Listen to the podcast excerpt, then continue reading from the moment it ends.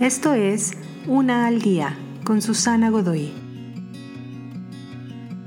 Día 267. El lenguaje de la comunión. ¿Qué también nos comunicamos?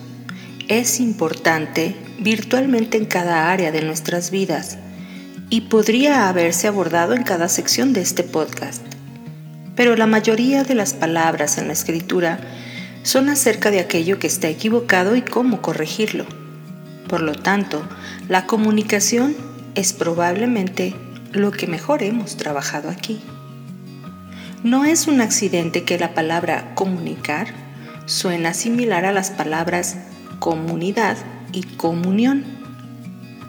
Las palabras son la forma primaria para conectar o reconectar hacia lo que realmente importa particularmente en nuestra relación con Dios, los otros y nosotros mismos.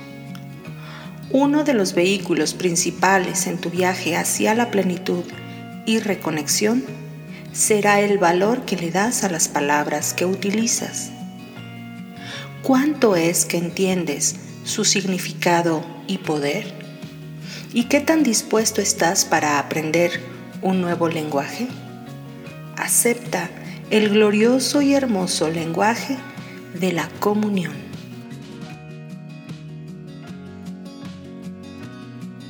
Te invito a seguirme en mis redes sociales Facebook, Instagram y YouTube. Busca las descripciones aquí abajo.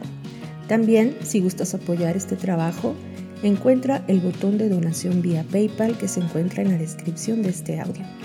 Te espero.